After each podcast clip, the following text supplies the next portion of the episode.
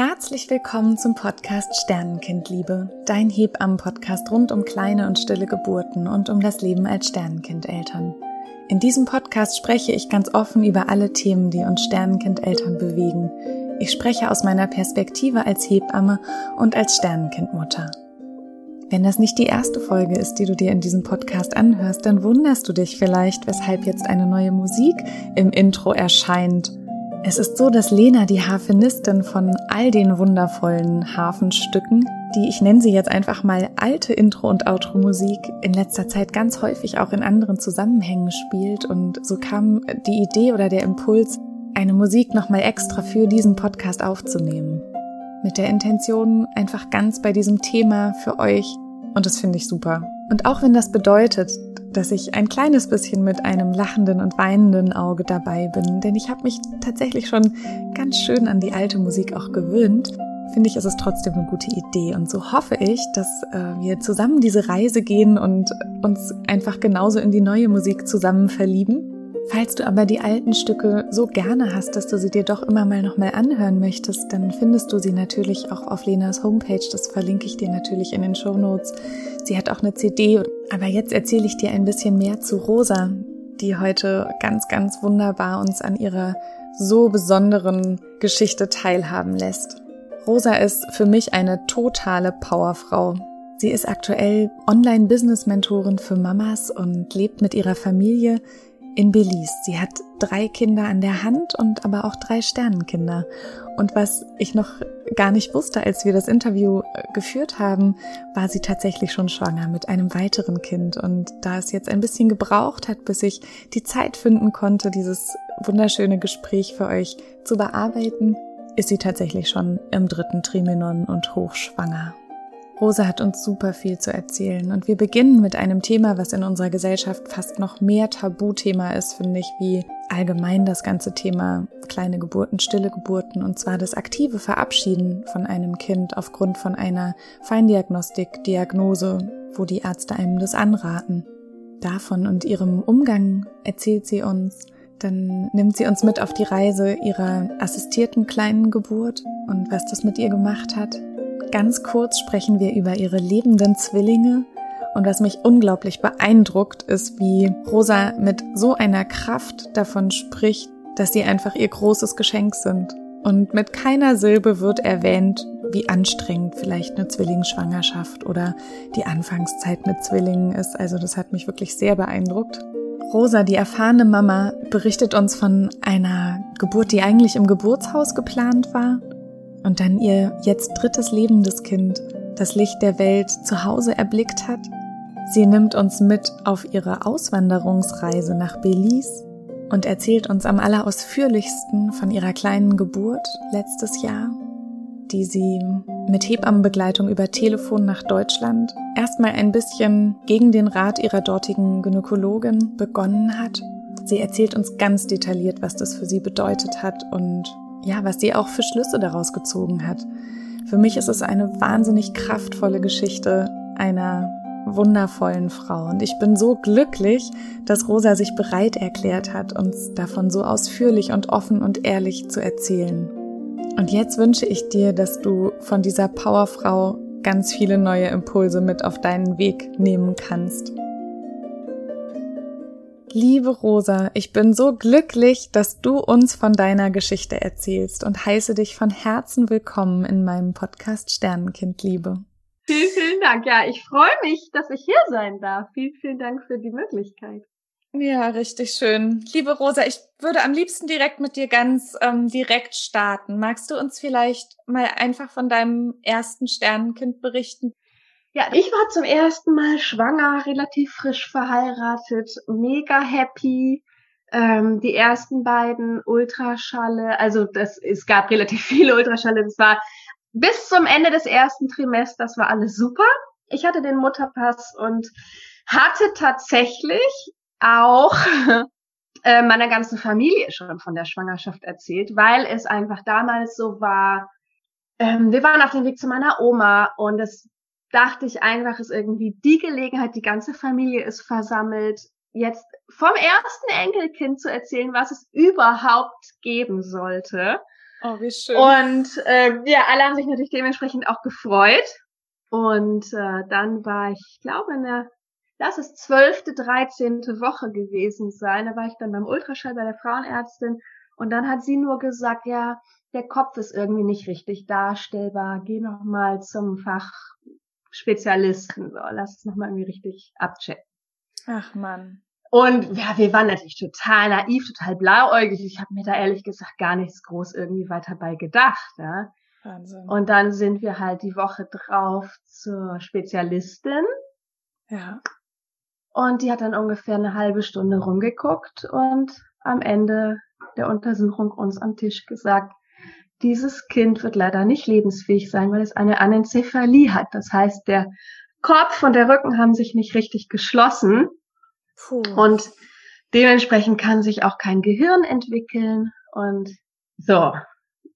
Das hat uns natürlich mega krass den Boden einfach unter den Füßen weggerissen, weil ich im Traum, also weil ich A natürlich irgendwie dieses Krankheitsbild überhaupt nicht kannte und einfach auch im Traum, also total unvorbereitet einfach war. Ne? Ja. Wir haben natürlich ein gesundes, glückliches Kind erwartet, waren schon voll in Elternplanungsmodus und natürlich. Ja, dementsprechend war das natürlich erstmal ein totaler Schock. Das so, wir ich. waren dann, wir hatten da aber so ein Trauerzimmer auch direkt, wo wir dann erstmal reingegangen sind und dann haben wir uns, glaube ich, echt erstmal so eine Stunde erstmal im Arm gelegen und geheult und waren natürlich total fertig mit der Welt. Na klar. Und dann stand aber auch direkt der Termin zur Ausschabung an. Also es war halt ganz klar, ähm, und das finde ich übrigens auch super krass, weil es wurde mit keinem Wort erwähnt, dass man auch Kinder mit Anencephalie austragen kann. Ja. Das habe ich zum Beispiel in meiner eigenen Recherche im Internet dann Jahre später herausgefunden, dass es Mamas gibt, die auch diese Kinder gebären und total dankbar sind, dass sie vielleicht hinterher dann noch zwei Stunden oder wie auch immer mit denen haben, bevor die sterben. Ne? Ja. So, ich glaube gar nicht, Krass. dass ich das gemacht hätte, davon mal ganz abgesehen, aber das war schon mal so das erste, wo ich denke so, boah, weißt du, dir wird dann einfach gesagt, okay, jetzt müssen wir einen OP-Termin ansetzen. Ja, Wahnsinn. Mm, das war, glaube ich, so in der 14. Woche. Mm. Und das war für mich ein extrem, ja, ich würde fast sagen, traumatisierendes Ereignis, weil ich, das Schöne war, ich war in der, ich war auf der Mutter-Kind-Station. Das habe ich eigentlich als sehr positiv wahrgenommen, weil ich schon dachte, das ist so ein bisschen ja, das ist irgendwie eine andere Atmosphäre da. Also ich hatte schon das Gefühl, dass das Personal im Krankenhaus mir sehr empathisch gegenübertritt und dass die, ne, irgendwie ja. das schon, dass sie mich schon so mit Fingerspitzengefühl auch behandelt haben. Und trotzdem war es natürlich einfach krass, weil ich wusste, ich werde jetzt in diesen OP geschoben und man bekommt dann eben auch um jetzt auch mal so, das sind einfach so Details, die sich dann im eigenen Kopf so festsetzen. Weißt du, du liegst da auf dem Rücken, hast die Beine hoch, ja. und weißt, was jetzt kommt, bist aber noch bei vollem Bewusstsein und ich, äh, ich habe mich wie so ein Käfer gefühlt, der irgendwie mhm. Krass. Weißt du, so hilflos ja, auf natürlich. dem liegt. Und Absolut. Und das erzählt einem ja auch keiner vorher, ne, wie das dann genau aussieht im OP, ne? Man geht da nichts an und naiv irgendwie in den OP und denkt, naja, das machen die dann alles, wenn ich in Narkose bin oder so, ne? Ja, ja, ja total. Das war für mich total schockierend, ehrlich. Das glaube ich. Ähm, ja, und ich habe natürlich, meine Gedanken waren irgendwie nur so, ich will das nicht, ich will das nicht, ich will das nicht, weil ich halt Krass. halt wusste, dass Baby lebt, ja. Ja. Äh, aber so, das war die erste Erfahrung. Und hinterher oh. sind wir halt direkt, ja, ambulant nach Hause. Ja. Wir hatten dann noch ein Gespräch mit der Schwester oder Ärztin, ich weiß es gar nicht mehr. Da haben wir noch über die Beerdigung gesprochen, was na, hat sie uns mm. eben unterschiedliche Formen vorgestellt. Wir haben tatsächlich auch das Kind beerdigt. Schön. Ähm, ja, das war eine ganz schöne Erfahrung in so einer, ja, so einer Art Sammelbeerdigung mit anderen Sternenkindern. Das war aber auch irgendwie eine sehr, sehr komische Erfahrung. Also ich habe mich irgendwie so so deplatziert gefühlt. Ich glaube, ich hatte mm. hab so diese emotionale Bindung in dem Moment gar nicht so richtig zugelassen. Und ja, hast du es denn gesehen, hab, das Baby? Nein, habe ich nicht. Das war auch so ein Ding. Hm. Mein Mann meinte hinterher zu mir, du, ich glaube, die hatte irgendwie ein Glas dabei oder so, vielleicht hätten wir fragen können. Aber ich bin halt in selber in dem Moment gar nicht auf den Gedanken gekommen. Und es wurde mir auch nicht angeboten. So. Nein, und du bist ja auch aus einer Narkose irgendwie erstmal erwacht und bist, bist ja sowieso auch erstmal woanders gewesen. Ne? Das ist ja nicht der Moment, wo man irgendwie geistesgegenwärtig alle möglichen Fragen stellt, sondern es ist ja ein totales ja. schockierendes Erlebnis. Und sag mal, wie lange war denn die Zeit ungefähr dazwischen, zwischen der Diagnose und der OP? Hast du gerade gesagt, eine Woche oder? Ja, ich würde sagen, ungefähr eine Woche. Mhm. Also das wollten die viel schneller ansetzen tatsächlich. Ja. Äh, es war so, dass ich mit meinem Mann ein Geburtstagswochenende in Amsterdam gebucht hatte und die Flüge ja, halt. Und es war genau das Wochenende und ich habe halt oh. gesagt, Leute, wir fliegen da erst hin. Ich blase das jetzt nicht ab. Ja, cool. Ihr müsst noch drei Tage warten, so ungefähr. Ja. Ne? Und deswegen war das dann im Prinzip erst eine Woche später. So, eigentlich wäre es halt direkt weiß was ich, zwei Tage später gewesen oder so. Ja, aber das heißt, ihr hattet ein bisschen Zeit vorher, das irgendwie sacken zu lassen und zumindest ja. ein bisschen zu realisieren, ne, bevor dann irgendwie diese OP ja. auch gleich war, ne? Ja. Hm. Und was ich total spannend finde, ist, dass du sagst, dass du dich wohlgefühlt hast auf der Wochenstation. Weil ja, ich glaube, also das ist ja meistens genau das Gegenteil, ne? Das, also ganz viele Frauen empfinden das, glaube ich, als ganz schrecklich, weil sie dann die lebenden Kinder weinen hören. Ich habe gar nichts sonst irgendwie gehört. Ich glaube, die haben mich da echt abgeschirmt. Ja. Aber ich fand es von der Atmosphäre also ich habe einfach nur dieses Schild gesehen, Mutter-Kind-Station und ich dachte, ja, so, ja hier gehöre ich hin. Ja, du hast dich als Mutter gefühlt, und, ne? Ja. Ja. Und und das, und die Leute waren wirklich, ja, irgendwie war das warmherzig so. Und das war bei der zweiten Schön. Erfahrung, obwohl ich im gleichen Krankenhaus war, nämlich ganz anders. Da war ich noch im ersten Trimester und war auf der okay. Gynäkologie. Okay. Und das ja. war halt ja, das war auch eine ambulante Ausschabung, aber es war einfach so, pff, da wirst du hinter so einen Vorhang geschoben und dann wartest du da und dann äh, kommt der nächste. Also es gab halt überhaupt keine persönliche Betreuung. Ich habe die Leute nie wieder gesehen, bis neben jemand ganz neuen wieder aufgewacht und so. Mhm. Ähm, ja, das also deswegen habe ich das erste irgendwie, das habe ich so ganz gut wahrgenommen. Und dann sind wir halt auch direkt nach Hause. Mhm. Und äh, ich war ja selbstständig und hatte mein eigenes Café. Wow. Und dementsprechend bin ich dann tatsächlich, ich, nach dem, ich glaube, das war sogar ein Freitag und ich bin dann am Montag wieder arbeiten gegangen, ganz normal. Krass. Also es und hat halt dir keiner erzählt, dass man eine Hebamme haben kann, dass du ein Wochenbett halten kannst, solltest. Mm -mm, nix, ne? Mm ja, Gar nichts, ne. Ja, schade. Mir wurde eigentlich nur gesagt, äh, machen Sie ein bisschen ruhiger, aber wenn Sie sich fit fühlen, können Sie auch ganz normal den Alltag weitergehen. Und so habe ich es auch gemacht. Und ja, dann natürlich. Ich, zwei Wochen später habe ich dann erstmal krass Party gemacht und mich besoffen und ja. abgedanced ja. und so ein bisschen, ja, irgendwie was rausgelassen. Aber ja. letztendlich habe ich mich sehr, sehr allein gelassen gefühlt mit der Erfahrung. Und ich hatte eigentlich niemanden, mit dem ich das jetzt groß verarbeiten konnte oder mit dem ich über diese Erfahrung sprechen konnte. Das ist, ja. glaube ich, auch immer so ein bisschen Typsache. Ja, jeder geht ja damit auch anders um. Ich bin dann tatsächlich eher so ein Typ, der Total. ja vielleicht generell auch sowas mit sich selbst schnell ausmacht oder eher auch so Gefühle in sich reinfrisst. Ja. Aber damals, ja, hatte ich keinen Ansprechpartner, wo ich dachte, wow, ähm, die Person, die hilft mir jetzt wirklich oder so. Und dementsprechend war das dann einfach so, ja, krass. Körperlich war ja alles wieder normal. Ja, also du ähm, hattest auch keine Schmerzen, das war einfach nach der OP nee. ging es dir eigentlich körperlich wieder mir ganz ging's gut. Mir ging es wirklich gut, ja. Schön. Mir ging es ja. wirklich gut. Also genau, ich habe mich einfach direkt unschwanger gefühlt und ja. dementsprechend bin ich dann so ganz normal zurück in den Alltag. Wahnsinn. Und habe nie wieder drüber nachgedacht, so ungefähr. Also das stimmt ja. natürlich nicht, aber nee. nach außen hin, ja. Ich habe dann eine ja. E-Mail an meine Familie geschrieben, dieses Kind wird es leider nie geben und irgendwie so zwei, drei Sätze dazu. Und die haben sich natürlich schon, also haben natürlich schon nachgefragt und versucht, sich zu kümmern, aber ja. Letztendlich war ich ja auch in Berlin und meine Geschwister und meine Eltern sonst wo, also. Na klar. Die sind halt auch, auch selber auch so hilflos, finde ich, ne? Also meistens sind ja Familienangehörige selber auch total traurig und wissen dann auch gar nicht so richtig, was, was sind die richtigen Worte, was hilft denn jetzt und. Ja, und es fehlt, glaube ich, einfach auch das Vorstellungsvermögen in dem Fall. Also das ist, ich mache mal die Erfahrung, wenn man selber bestimmte Dinge noch nicht erlebt hat, kann man es einfach, was ja ganz logisch ist im Prinzip, ja. kann man es halt nicht wirklich verstehen. Ja. Hast ja, ich nehme mich davon gar nicht aus. Also, ja. ja, na klar.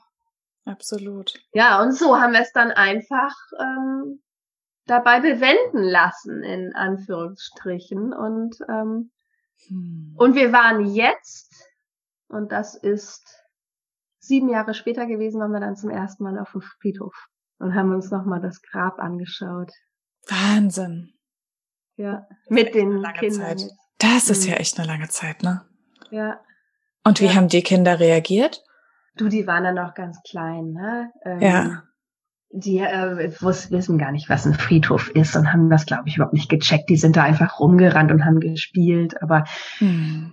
Ähm, und wir waren ja nach dieser Beerdigung noch jahrelang in Berlin, aber ich bin, also wir sind halt nie hin. Krass. Aber jetzt, wo wir dann jetzt auch ein paar Jahre weg sind und einfach noch mehr Abstand dazwischen liegt, war es irgendwie noch mal Zeit, dass wir auch beide gesagt haben, wir möchten uns gerne noch mal anschauen. Ach, wie schön. Wie schön, dass ihr das auch das gemacht war, habt. War ne? auch gut. Mhm. Ja, es war bestimmt ja. total überwältigend auch, oder? Ja, es sind natürlich, sind einfach viele Erinnerungen von dem Tag wieder hochgekommen. Ja. Ähm, das glaube ich. Aber ich fand's schön. Ich fand, Ach, ich, es hat mir eigentlich so ein bisschen Frieden gegeben und so eine Ruhe nochmal gegeben, weil ich irgendwie gesehen habe, das ist schön und es sind auch andere ähm, Eltern da, die dieses Grab immer noch pflegen. Das kann man ja, ja. sehen. Ne? Da liegt dann ganz Total. viel Spielzeug rum und da werden ja. irgendwie neue Sachen reingesteckt und so. Das stimmt. Oh, da hast du recht. Ja. Ja, es war eine gute Erfahrung. Also ich hatte schon das Gefühl, das ist der richtige Ort und das ja. passt alles so. Toll. Ach, das hört sich gut an. Ja, oh Mann. und dann haben wir so, ich würde sagen, lass mich mal überlegen. Klar, das war im Oktober 2013. Und dann haben wir ungefähr so ein halbes Jahr gewartet und dann bin ich wieder schwanger geworden. Hm. Also schwanger werden war nie das Problem. Aber auch, weißt du, das ist auch was Schönes. Ja, deswegen, deswegen. Das ist ja, ja auch nichts Selbstverständliches. Genau. Nee, das stimmt. Ähm, genau, dann bin ich wieder schwanger geworden. Und bei dem zweiten Kind war es so, dass es schon bevor ich den Mutterpass hatte, also beim zweiten Ultraschall, glaube ich, das musste die neunte, zehnte Woche gewesen sein, da hatte es keinen Herzschlag mehr. Mensch. Oh, das war natürlich auch wieder so ein Schlag in die Magengrube. Ähm, das glaube ich. Und wir haben es hinterher untersuchen lassen, es hatte eine Trisomie 13 und war halt einfach nicht lebensfähig. Das hilft dann manchmal auch, ne? Wenn man mhm. das einfach weiß. Ja. Ja. Das glaube ich. Ja, kann ich auch, ja.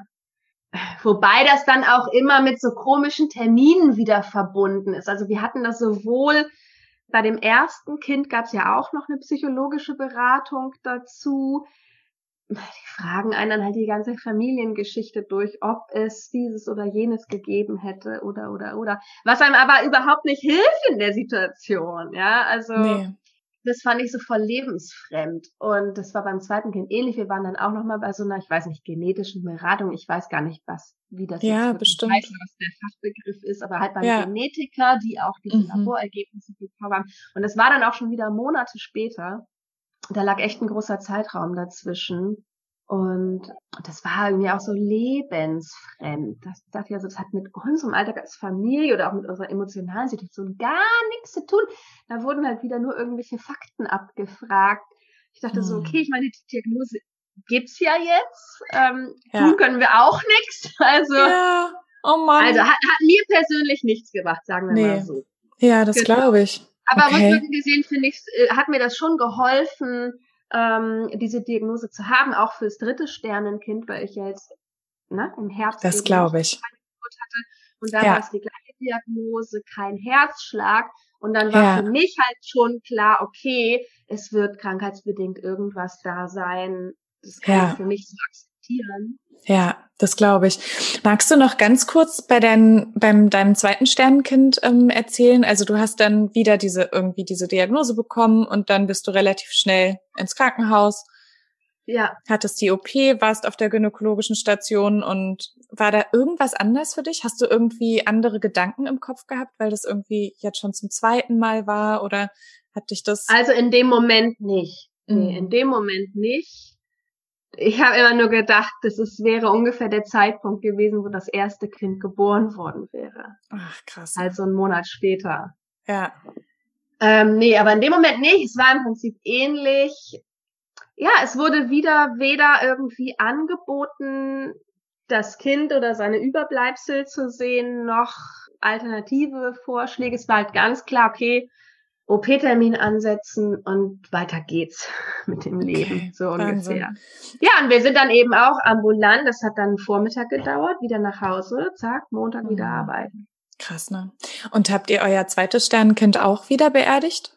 Per nee, haben wir nicht. Ja, haben weil das nicht. ist in den Wochen, finde ich, halt auch oft immer noch so ein Thema, ne, worüber auch so Wurde auch gesprochen nicht wird. Ne? angeboten. Ja, das glaube ich. Ja wurde nicht angeboten und wir haben dann ganz ehrlich auch nicht danach gefragt. Das hätten ja. wir natürlich auch machen können. Ja, aber man ist in so einer Situation ja trotzdem in einer Schocksituation. Das kann man einfach auch nicht erwarten, dass man auf solche Ideen in so einer Situation von alleine kommt, finde ich. Ja. Ja, ich weiß es nicht. Ich glaube, ich habe an dem Tag schon noch dran auch gedacht, ach, die haben uns jetzt gar nicht gefragt, was ist es mit der Beerdigung, aber ich hatte ehrlich gesagt auch nicht die Kraft, hm. dann nachzuhaken, weil weißt du auch nicht, was kriegst du denn da als Antwort? Was ist, wenn die dann Nein sagen oder haben wir schon den Müll geschmissen oder also was weiß ich, ja? Ja, man hat Angst vor der Gedanken Antwort, machst du dir ja in dem Moment. Ja, ich habe es dann ich. einfach echt so auf sich beruhen lassen und ja, also echt so ein bisschen nach dem Motto keinen weiteren Gedanken daran verschwenden. Krass. Ne? Und hinterher die Zeit war halt dann krass, weil ich hatte, ja, ich meine, ich war Mitte 30 ich ähm, habe meine biologische Uhr ziemlich laut ticken hören und bin immer jemand, der viele Kinder haben wollte. Und es war halt krass, weil ich hatte eben diese zwei Fehlgeburten oder ich ne, sag jetzt einfach mal mhm. Fehlgeburten, wo ich das auch ja. einen sehr unpassenden Begriff finde, aber mhm. ähm, ja, habe diese zwei Erfahrungen gemacht und hatte kein lebendiges Kind zu dem Zeitpunkt. Und das Gefühl, was sich halt in mir breit gemacht hat, war, irgendwas ist mit mir falsch, irgendwas ist mit meinem Körper falsch, ich kann keine Kinder kriegen. Oder es war einfach diese große Angst, das glaube ich. Vielleicht kann ich gar keine Kinder kriegen. Ja. Und das, das ist, ist, halt schon was, was sehr an mir genagt hat zu der Zeit. Und das glaube ich. Ja, wo total. ich einfach auch eine riesige Angst hatte und sehr ja. unsicher war, ne, an dem Punkt. Also ja, das ist so das Gefühl, was ich aus diesen beiden Erfahrungen mitgenommen habe. Ja. Und also, weil man natürlich oder ich für mich auch immer schon so ein bisschen, gerade bei dem ersten Kind habe ich halt sehr, sehr stark auch nach einem Grund gesucht. Ja. Und es das heißt halt immer dann von der Fachseite, naja, das passiert halt bei einem von 10.000. Ja, und man denkt, toll, und ich bin die eine von 10.000, ja. ist ja super. ja, krass. Ja, das hat mich schon mit sehr vielen Fragezeichen auch hinterlassen, so ob eben mit mir irgendwas nicht stimmt oder ob ich ja. irgendwas falsch gemacht habe. Ja. Ja. Ob es an der Ernährung liegt, ob ich mich besser hätte vorbereiten können ja, müssen. Das ich sofort natürlich. Ob ich irgendwas falsch gemacht habe als Mama, weil ich total sorglos und naiv an dieses Thema Kinderkriegen rangegangen bin. Ich dachte halt, ja, irgendwann werde ich schwanger, dann habe ich Kinder und alles ist gut. Das war so ungefähr mein ja. Tunnelblick zum Thema Kinderkriegen und Schwangerschaften, ja. ja. also mega unbedarft. Ja, was eigentlich ich habe ja das gar nicht in Frage gestellt, dass da irgendwie ja, dass das auch anders laufen kann oder ähm, dass es da vielleicht auch Stolpersteine auf dem Weg dahin gibt, ja. ja. Weil ich diese Erfahrung eben aus meinem Bekanntenkreis nicht hatte und auch aus meiner ja. Familie eigentlich nicht kannte und deswegen ja. habe ich das gar nicht als Möglichkeit im Prinzip in Betracht gezogen, bis es mir dann passiert ist. Ja, und haben sich denn dann ganz viele andere Frauen ringsrum geoutet im Sinne von, ach, ich hatte das auch oder mir ist das auch passiert? Erzählt. Ach, du hast es niemandem erzählt, krass. Weil ich bin ja. mir ziemlich sicher, hättest du es erzählt, dann wären bestimmt ganz viele Frauen auf einmal da gewesen. Ja. Wobei Aber, ich dazu sagen muss, in meinem äh, Freundeskreis war ich tatsächlich die erste fast. Wirklich? Wahnsinn. Kinder bekommen hat. Ach, die erste, die Kinder bekommen hat. Ach so, ja. okay. Ja. Okay, ja, das macht natürlich dann einen Unterschied. Ja, das, das, das kann ich mir gut vorstellen. Ja. Also, aber wobei jetzt auch nicht die erste. Das, also ich stimme dir total zu. Hätte ich es erzählt, wären da mit Sicherheit auch Frauen gewesen, die gesagt hätten, oh, ne, ich habe die mhm. eine ähnliche Erfahrung gemacht. So. Ja. Aber ich habe es halt niemandem erzählt und das so unter den Teppich gekehrt, könnte man sagen. Bis letztes Jahr. Ach, Wahnsinn! okay. Und dann ja, hast du erstmal lebende Kinder zur Welt gebracht. Genau. Und das war dann ähm, total magisch. Also ja. wir waren dann in 2014 und dann haben wir erstmal knappes Jahr gewartet. Also ich wollte dann auch nach dieser zweiten Erfahrung wollte ich auch erstmal von schwanger werden gar nichts mehr wissen. Ja, aber letztendlich hast du einen Kinderwunsch, hast du halt einen Kinderwunsch und der geht dann ja auch nicht weg. Ähm, und irgendwie wird man dann doch wieder mutiger oder denkt sich halt, man versucht's nochmal. Und dann bin ich zum dritten Mal schwanger geworden und mit relativ viel Angst besetzt. Also das ist auch echt eine Erfahrung, die ich gemacht habe, dass halt und was ich auch von anderen Eltern weiß, wenn du schon mal ein Kind verloren hast, dieses einfach genießen und sich da so einfach reinfallen lassen, das ist halt einfach weg. Ja. Ja. Ähm, ich bin zum dritten Mal schwanger geworden und ich habe, äh, ja, also ich weiß es nicht. Es ist so, jedes Mal, wenn man aufs Klo geht, guckt man, ob nicht irgendwo Blut mit drin ist. Oder jedes Mal tastet man wie wild auf seinem Bauch rum, weil man denkt, na, so langsam muss man doch irgendwo diese Gebärmutter fühlen oder so. Also es ist ein, bei mir, ich kann ja nur für mich sprechen, ja. ähm, obwohl ich immer versuche, da im Vertrauen zu bleiben, die Unbedarftheit ist einfach weg. Total. Und Vertrauen fällt ja auch leider immer nicht so vom Himmel, ne? Meistens. Nee, also nach so einer Erfahrung ist das ja oft, daran darf man ganz schön arbeiten, ne? Um dieses Vertrauen irgendwie ja, wieder stimmt. zu finden. Ja. ja Aber wie dann, schön, dass du eigentlich sogar selber nach deiner Gebärmutter getastet hast. Das höre ich jetzt auch nicht so oft, ehrlich gesagt. Das freut mich nee? total, dass du das sagst, ja. Voll gut. ja. Ja, hm. und dann, ähm, genau, bin ich Anfang 2015 dann zum dritten Mal schwanger geworden. Bin dann eben auch klassischerweise nach dem positiven Test zur Ärztin zum ersten Ultraschall. Und es war total verrückt. Ich hatte jetzt ja schon so ein bisschen Erfahrung mit Frühschwangerschaften. Und ich wusste, dieser Bauch wächst schneller als sonst. Und dann war ich beim Ultraschall und dann dreht die Frauenärztin mir nur so den Bildschirm hin und fragt mich, ja, was sehen Sie denn da? Und dann habe ich zu ihr gesagt, ja, zwei Babys. Total cool. Das ist ja richtig cool. Und die guckt mich nur so an und dann fällt ihr so die Kinnlade runter, weil sie jetzt reagiert, da gedacht, ich reagiere total schockiert und also, dass ich halt dann total ja, irgendwie reagiere, ja, ausraste ja. oder äh, mir ja. eben die Kinnlade runterfällt. Und ich wusste das schon. Ich hatte es auch schon zu meinem Mann gesagt, das ist mir ganz klar, wir kriegen Zwillinge. Wahnsinn. Oh, wie schön, ja, das dass du das so gespürt ähm, hast, ne? Ist das toll. Ja, ich weiß nicht, also rückwirkend würde ich immer sagen, ich habe es halt vorher schon gewusst. Hätte natürlich trotzdem auch irgendwie was anderes sein können. Aber in dem Moment habe ich es einfach so empfunden und es waren dann Zwillinge und ähm, Toll. das war für uns natürlich ein riesen Geschenk, weil wir es einfach auch so, ja, wir haben das einfach so empfunden, weißt du, wir haben zwei Kinder verloren und jetzt kriegen wir zwei Kinder geschenkt. Oh, wie schön. Das, das ist ein toller einfach, Gedanke. Ja, war total magisch. Das glaube ich. Toll. Und ähm, ja, und die Schwangerschaft verlief total komplikationslos. Ähm, Schön verlief alles super. Es wurde halt relativ eng überwacht, was ich jetzt rückwirkend denke, hätte ich, hätte man vielleicht auch nicht alles gebraucht.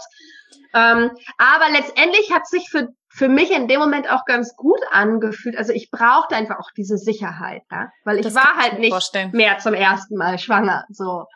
Und ja. äh, mir das halt, also ich weiß, dass wir zum Beispiel, das muss ja dann schon ich weiß es nicht mehr, sagen wir mal fünfter, sechster Monat oder so mindestens gewesen sein, dass wir beim, ah, du kennst bestimmt den Bei der Feindiagnostik wart ihr wahrscheinlich, ne?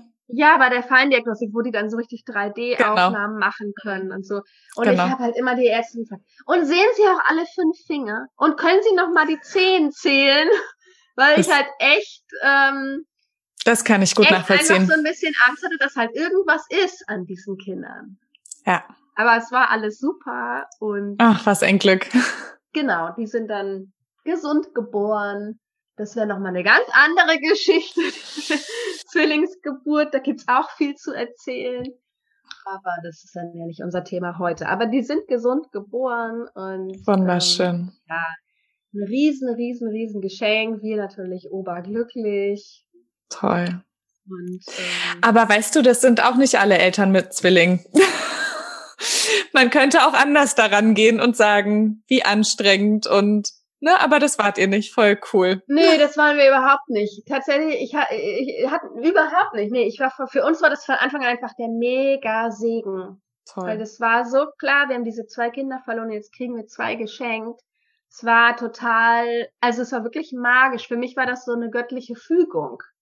Ach, wie wunderschön. Und ja, ein Riesengeschenk. Ich habe es immer nur als Riesengeschenk wahrgenommen. Und auch mit den Kindern. Das ist einfach so ein Geschenk, dass die sich von Anfang an haben, dass die zusammen aufwachsen. Ja. Dass da immer jemand ist, der irgendwie genau gleich ist. Also im Sinne von auch im gleichen Entwicklungsstadium und so. Ja, na klar. Das ist für, für die und auch für uns einfach total schön. Und wir hatten tatsächlich auch direkt danach wieder einen Kinderwunsch. Also habe ich ja eingangs schon erzählt, ich wollte irgendwie ja. immer gerne viele Kinder haben. Mega. Und ähm, da haben euch Zwillinge nicht abgeschreckt. Nee, überhaupt nicht. Ich fand die auch echt relativ pflegeleicht, muss ich sagen. Also oh, ich glaube, das ist tatsächlich auch ein Ammenmärchen, dass das so anstrengend immer ist mit Zwillingen. Vielleicht bist du auch einfach eine Powerfrau, Rosa. Aber ich, also ja. Mhm. Voll schön, dass du das so empfindest. Und das ist ja. ja eine großartige Message, die sich mal hier alle Frauen ja, dürfen. bitte. Genau. die will ich gar nicht abmildern. Das ist, Nein, die darf wirklich. gerne so stehen bleiben. Ja. Toll. Ja, Richtig ja. schön. Also, es gibt mit jedem Kind Momente, die anstrengend sind. Aber ich würde sogar behaupten, mit Zwillingen sind viele Sachen auch einfacher. Oh, Weil toll. die Kinder halt immer ein anderes, also das, das ist ja immer der Zwilling, auf den sie sich auch beziehen können. Absolut. Ach, und nicht schön. immer nur die Mama oder der Papa. Ja, und dann waren die noch kein Jahr alt, da war ich wieder schwanger. Wow. Ja. Toll. Auch gewollt. Ja, das werdet ihr bestimmt oft gefragt, ne? Kann ich mir ja, vorstellen. Ja, ja, ja. Ja, doch, damals wahrscheinlich schon. Hm. Und da, und diese Schwangerschaft, ich war dann ehrlich gesagt, also dadurch, dass wir die gesunden Kinder dann hatten, war ich auch wieder total entspannt Ach, schön. Ähm, und habe mir eigentlich wenig Gedanken gemacht. Ist das schön zu hören. Ich kann mich auch an die Frühschwangerschaft gar nicht mehr so genau erinnern, aber ich hatte jetzt ja diese Schwangerschaftserfahrung von den Zwillingen was ja. halt relativ stark medizinisch überwacht war. Und ich hatte halt diese tolle positive Erfahrung gemacht, dass alles gut ist und dass sie gesund geboren sind. Ich hatte sehr stark mit der Geburt, mit dieser Geburtserfahrung hatte ich hinterher sehr, sehr stark zu kämpfen, dass halt vieles überhaupt nicht so gelaufen, wie ich das haben wollte. Ach, das ist ein Thema, was mich dann sehr, sehr stark beschäftigt hat. Und deswegen wusste ich auch, bei diesem nächsten Kind wird das halt ganz anders.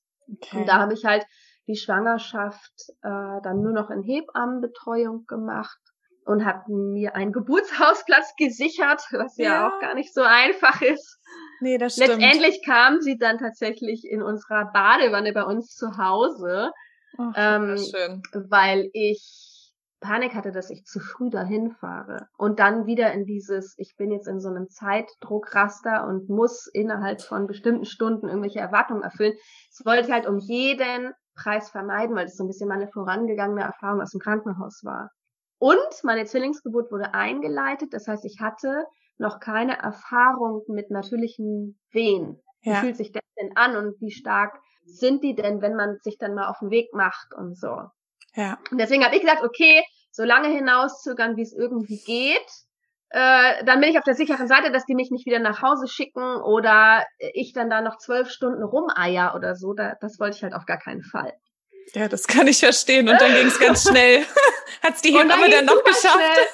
Die hat's auch geschafft, ja. Ach, schön. Das war aber auch verrückt. Ich, ich, ich bin dann so lange im Bett geblieben, bis wie ich es irgendwie so ganz gut veratmen konnte. Und dann hatte ich mal gehört, äh, wenn man sich nicht sicher ist, ob das jetzt Geburtswehen sind oder Übungswehen, dann kann man sich in die Badewanne legen, weil wenn es dann die ähm, Übungswehen sind, dann ja, entspannt man sich und dann lassen die oft wieder nach. Genau. Ich also schön in die Badewanne und, und dann war es halt, es ging voll ab. Dann war echt nur noch so Bäm, äh, wie so ein Blitzeinschlag. Ja, und dann habe ich die Hebamme angerufen und gesagt, ja, also ich bin jetzt hier in der Wanne und habe auch schon fast das Gefühl, ich komme hier nicht mehr raus. Und dann hat sie gesagt, naja, dann mach dich auf den Weg. Wir hatten halt auch noch nichts gepackt, kein, gar nichts irgendwie bereitgelegt. Also echt sind wir da auch wieder sehr unvorbereitet und naiv irgendwie rangegangen. Zum Glück hatten wir meine Cousine da als Babysitter.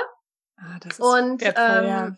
ja, dann hatte, hatte ich mit der Hebamme ausgemacht, ich treffe mich mit ihr in 20 Minuten im Geburtshaus und mein Mann, der kann ja dann noch packen und kommt hinterher. Und ich habe dann immer auf diesen Moment gewartet, dass ich irgendwie noch mal aufstehen kann und dass ich da irgendwie loskomme. Und dann habe ich Presswehen gekriegt. Und dann war halt klar, oh, okay, mit dem Loskommen, das wird wohl nix mehr. ja Und mein Mann, der kam dann immer nur zwischendurch ins Bad und meinte so, hä, willst du das Kind jetzt hier kriegen? Und ich war so, hä, nee, weg, dauert doch noch und lass mich in Ruhe. Und dann kam er irgendwie nochmal und so, ja, rufst du die jetzt nochmal an oder was? Und ich war halt schon so voll in meinem eigenen Film und wenn dann so, ja, dann bring mir jetzt Natürlich. nochmal das Handy und hatte da eigentlich schon gar keinen Bock mehr drauf, noch Ja, mit irgendwem zu sprechen. glaube ich. Naja, und dann, ja, dann habe ich sie nochmal schnell angerufen und gesagt, ich schaff das nicht mehr, ich habe Presswehen. Und die hat dann richtig cool reagiert und meinte nur so, okay, ich komme. Super. Und dann war die, also gefühlt war sie in fünf Minuten da. Toll. Das ging dann super schnell und es war super, super schön. Ja, ich hatte mir insgeheim tatsächlich eine Hausgeburt gewünscht, ähm, aber da wir eben in so einem Berliner Altbau wohnten und ich doch so ein bisschen, naja, Angst oder Bedenken hatte, dass dann die Nachbarn alle live dabei sind, mehr als sie das vielleicht wollen und mir das unangenehm war, dachte ich halt für mich, ja, Geburtshaus ist ist ein guter Kompromiss, aber letztendlich, ähm, wir schweifen ein bisschen ab, aber das war halt für mich eine super heilsame Erfahrung, weil ich hatte diese krasse Krankenhausgeburt, wo es so viel Druck gab und so viel Drohungen gab und was für mich persönlich einfach überhaupt nicht schön war. Und dann hatte ich diese, ja, fast Alleingeburt zu Hause in der Badewanne. Und es war so, so schön mit den Hebammen. Dann waren auch noch meine Lieblingshebammen da. Ach, und toll. also es ist wirklich, das ist einfach perfekt gelaufen. Und das war so, so schön und die haben sich so aufopferungsvoll und so toll um uns gekümmert. Ähm, das war eine mega, mega gute Erfahrung. Und eben auch so total heilsam, ja, dass ich dann Ja, auch Geburt nochmal ganz anders erleben durfte. Das hat halt für Das mich, und das schließt sich dann auch gleich der Kreis mit dem nächsten Sternenkind, weil ich habe für mich die Erfahrung gemacht, wenn ich so eine heilsame Erfahrung erleben darf, dann hat es immer diese Chance, alte Wunden mitzuheilen. ja. Also ich habe für mich so durch diese tolle Geburt, für mich auch so diese alte Wunde dieser blöden Geburt vorher mitgeschlossen. Ach, das ist so wunderschön, dass du das sagst. Also weißt du, ich glaube, wir Hebammen, wir denken ja immer so. Und wir wünschen ja. Ja. allen Frauen, die irgendwie eine Geburtserfahrung gemacht haben, ob nun mit einem Sternenkind oder ob das Kind lebendig zur Welt kam, ne, ist ja eine, eine nicht so schöne Geburtserfahrung, ist ja eine nicht so schöne Geburtserfahrung. Und ich glaube, wir wünschen einfach allen Frauen immer, dass dann die Geburt drauf einfach heilsam sein darf. Genau das sind unsere Worte immer. Und es ist so toll, dass du das jetzt einfach so formulierst. Das spricht mir so aus dem Herzen. Ach, Ja, ist es schön. wirklich. Das, Das ist ist so echt eine wertvoll. schöne Geschichte, Rosa. Ich freue mich total, dass du uns daran so teilhaben lässt. Deswegen habe ich dich auch überhaupt nicht unterbrechen wollen, weil ich glaube, das Okay. ist durchaus trotzdem sehr, sehr wertvoll zu hören. Schön. Ja, okay, danke. Ja, und dann ähm, sind wir erstmal ausgewandert. Also die Kinder sind ja alle drei in Berlin geboren und Ja. es war aber schon klar, also wir waren ja in meiner ersten Elternzeit 2016 waren wir dann schon ein halbes Jahr hier in Belize in der Heimat meines Mannes, wo wir jetzt auch leben.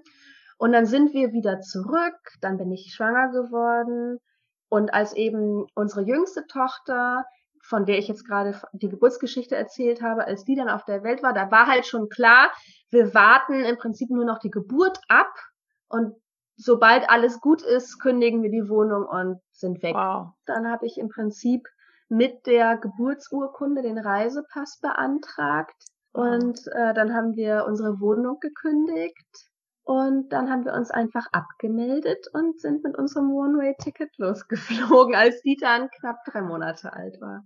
Wow, das ist echt eine tolle Geschichte. Ja. Das hat man mit den Zwillingen auch so gemacht. Also da, die waren auch knapp drei Monate alt, als wir zum ersten Mal dann hier rüber sind. Ja. Aber das war dann halt eben für immer sozusagen. Also ein was für anderes Gefühl, ne? Erstmal ja auch für mehrere Jahre und so als neue Heimat in Anführungsstrichen geplant. Ja, das ist natürlich ein ganz anderes Gefühl, als wenn du sagst, oh ja, wir gehen mal elternzeitmäßig äh, irgendwie auf Reisen. Ne? Ja, absolut, das glaube ich. Genau, und dann ähm, hatten wir natürlich auch erstmal mit Ankommen und ähm, ja, dies, alles muss ich ja erstmal neu finden Absolut. zu tun. Und dann ähm, bin ich eben im letzten Jahr auch tatsächlich, also es war dann so, wir hatten schon noch einen Kinderwunsch oder haben den immer noch. Aber ich hatte es eigentlich jetzt noch nicht so ganz, also man, ne, ich bin ja auch Deutsch, wir planen ja alle immer relativ viel und durchaus. ich, ich hatte das dann eher noch so für so ein paar Monate in der Zukunft, hatte ich mir das so vorgestellt. Ja. Ja, und dann war ich plötzlich schwanger, also ungeplant. Und dann haben wir uns natürlich trotzdem total drauf gefreut. Das war jetzt letztes Jahr im Sommer. Ach, wow. Und also im Juli 2020. Und äh, ja, dann, als ich dann wusste, ich bin schwanger, haben wir uns natürlich trotzdem total gefreut. Und also diese paar Monate hin oder her, ja, letztendlich wünschen wir uns ja das Kind. Und wie das dann so ist, man fängt halt auch schnell an zu träumen und Pläne zu schmieden. Und das Gedankenkarussell geht halt einfach los. Ne? Natürlich. Und was halt verrückt war für mich, ich hatte jetzt drei gesunde Kinder ja auch hintereinander bekommen. Für mich persönlich, ja. ehrlich gesagt, war dieses Thema Sternkinder aber total abgeschlossen. Für mich waren, also in meinem, in meiner damaligen Vorstellung, waren das halt zwei Erfahrungen, die ich gemacht habe, bevor ich Kinder bekam. So habe okay. ich das empfunden. Ja, spannend. Also das war so das Kapitel davor, das aber ja jetzt mit den Kindern, jetzt habe ich ja lebende Kinder, jetzt ist das nicht mehr meine Wahrheit so ein bisschen, ja, das ja. war so, das ist jetzt nicht mehr meine Geschichte. So, also ich ja. hätte, das war so, hätte ich jetzt gar nicht nochmal in Betracht gezogen. Es war für mich total absurd, dass mir das jetzt nochmal passiert. So. Ja. Genau, und dann bin ich äh, auch, also ich wusste ja, ich bin schwanger, ich habe gar keinen Test gemacht, ich bin auch erstmal so nirgendwo hingegangen, weil ich nicht der Typ bin, der ständig irgendwelche Untersuchungen braucht. Hm. Und da hatte dann für mich gesagt, okay, in der zwölften Woche gehst du dann halt einmal zum Ultraschall, ähm, weil das so das Ende des ersten Trimesters ist und bevor ich jetzt irgendwie alles in die große weite Welt schreie, so will ich ja. dann einmal gesehen haben. Hm. Und ja, das habe ich dann auch gemacht. Und dann gab es die gleiche Diagnose wie bei dem zweiten Kind, kein Herzschlag. Das war natürlich. Boah. Das war einfach ein krasser Moment, weil du siehst das Baby auf dem Ultraschall.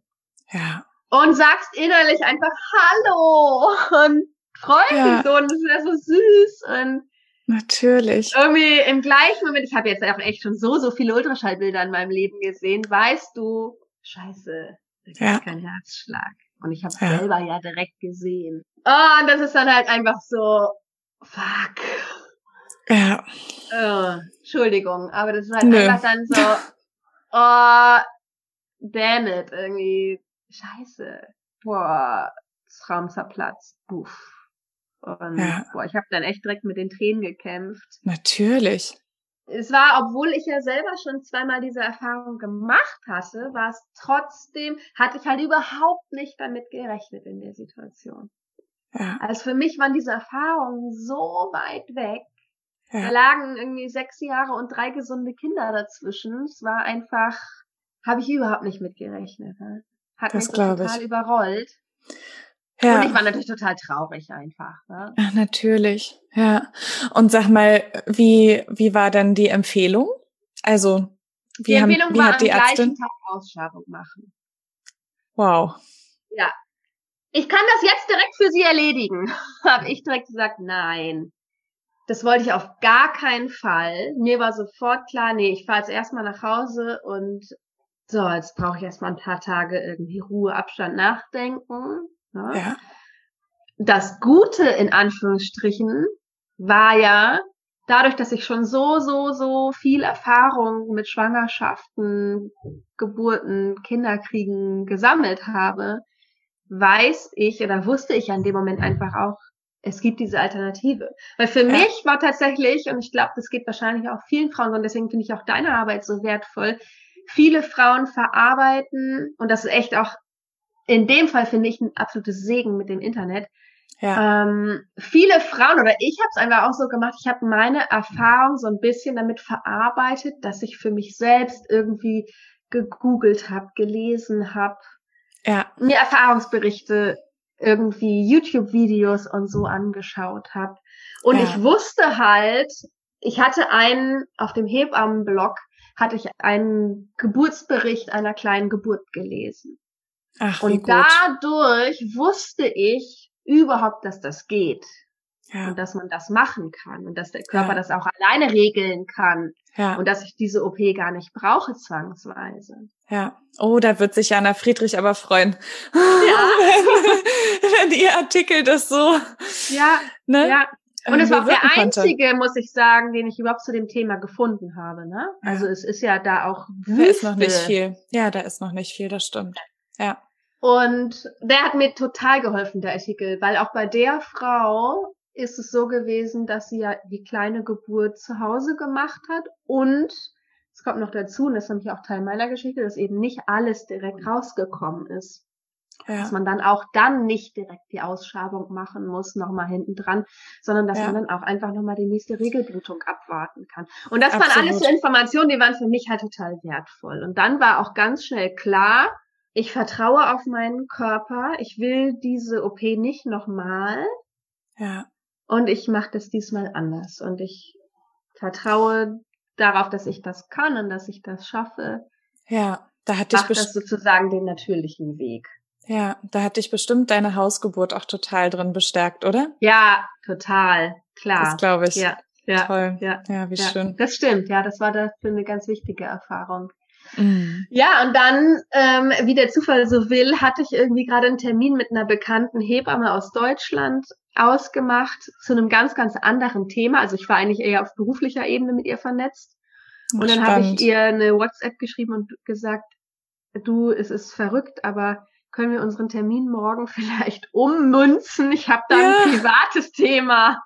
Oh, wow. Und dann äh, hat sie auch total gut reagiert. Man so, ja klar. Toll. Gar kein Problem. Oh, was und ein dann Glück. habe ich, ja, habe ich äh, eine Stunde mit ihr, ja, über meine Diagnose gesprochen und was ich jetzt für Optionen habe und wie es weitergehen kann.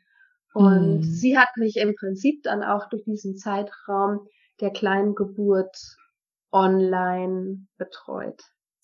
Dass das Was möglich ist, oder? Das kann man ja. sich immer gar nicht vorstellen, dass das funktioniert, aber es ist doch möglich, ja, ja absolut. Ja. Toll. Ja. Ach, wie schön. Ja, und, und, das war total wertvoll, weil ich hatte, also ich hatte jetzt gar nicht das Gefühl, ich brauche da jemanden, der die ganze Zeit neben mir sitzt und irgendwie mit mir wartet oder mir das Händchen hält oder so. Aber ja. man hat eben zu gewissen Zeitpunkten und Stadien hast du halt Fragen, ist das noch normal? Wie gehe ich damit Absolut. um? Und es ja. sind ja vor allen Dingen nicht nur diese ganzen körperlichen Prozesse, sondern es ist ja vor allen Dingen auch ähm, das ganze Mentale, ja, also das, ja. was man an Ängsten einfach hat. Ich hatte wahnsinnig ja. viele Ängste und ja. Unsicherheiten natürlich auch. Na klar, natürlich. Und dafür war das so, so wertvoll, einfach, ja, eine Expertin an der Hand zu haben, die einfach auch Erfahrungswerte hat und weiß, wie man damit umgehen kann, wie das vielleicht Toll. einzuschätzen ist. Ja, das hat mir total geholfen. Ja, weil alleine diese Kraft zu haben, und das ist so ein Thema, was sich eigentlich durch meine ganzen Geburtsgeschichten zieht, alleine die Kraft zu haben, sich gegen dieses System zu stemmen und gegen diese, ja, diesen schulmedizinischen Ablauf, gerade wenn es halt mal schwierig wird, es ist anstrengend. Ja, man muss sehr genau wissen, was man möchte. Ja, ja, genau. Absolut. Genau. Und, und dafür nochmal, ja. Mhm, ja. Und dafür nochmal diese Bestärkung natürlich auch zu bekommen, das hat mir schon sehr geholfen. Ja, das kann ich Einfach eben eine zweite unabhängige Meinung. Ja, absolut. Und sag mal, wie lange hat das dann ungefähr gedauert, bis sich dein Baby auf den Weg gemacht hat? Also, das, äh, das Baby ist ja sozusagen entwicklungstechnisch stehen geblieben bei acht plus vier. Mhm. Das heißt, das war schon war zwei, drei Wochen im Prinzip stehen geblieben, bevor ich die Diagnose bekommen habe. Ja. Und dann habe ich, ich habe dann schon in den ersten zwei, drei Tagen ungefähr angefangen, so Tee zu trinken und wir haben dann so eine Rezeptur zusammengestellt, weil halt dieses klassische Himbeerblätter und ich weiß gar nicht, was es in Deutschland dann alles gibt, ja, was man auch homöopathisch machen kann, Akupunktur, das gibt's alles bei uns gar nicht. Ja, das glaube ich. Um, ähm, aber sie ist äh, glücklicherweise auch sehr weltbewandt und viel gereist und äh, kennt alle möglichen Heilkräuterrezepturen. Dann haben wir so was Tropisches zusammengestellt. Das habe ich jeden Tag dann getrunken, genau. Hat aber 0,0 bewirkt. Ja. Und dann war, ich würde mal sagen, es war dann irgendwie noch, es war nur eine Woche, das waren vielleicht zehn Tage insgesamt. Ich kann es jetzt nicht mehr so auf den Tag genau sagen, aber es war weniger als zwei Wochen. Und dann stand das halt schon im Raum, naja, wenn es von alleine jetzt nicht kommt, dann müssten wir medikamentös nachhelfen. Also es ja. war, äh, der Muttermund war zu, ich hatte überhaupt keine Infektionsanzeichen oder irgendwas. Aber das ist zum Beispiel auch eine Sache. Guck mal, ich habe schon so viel Erfahrung, habe mir so viel angelesen und dass ich einfach vier, acht, zwölf, sechzehn Wochen warten kann, ja. wusste ich auch nicht. Ja, also absolut. Also man lernt nie aus und das war auch so gesagt, das hat mir jetzt keiner gesagt. Und es stand natürlich schon immer, oder ich habe mich halt auch letztes Jahr dann immer gefragt, ja, wie lange kann denn dieses tote Baby einfach in mir drin bleiben?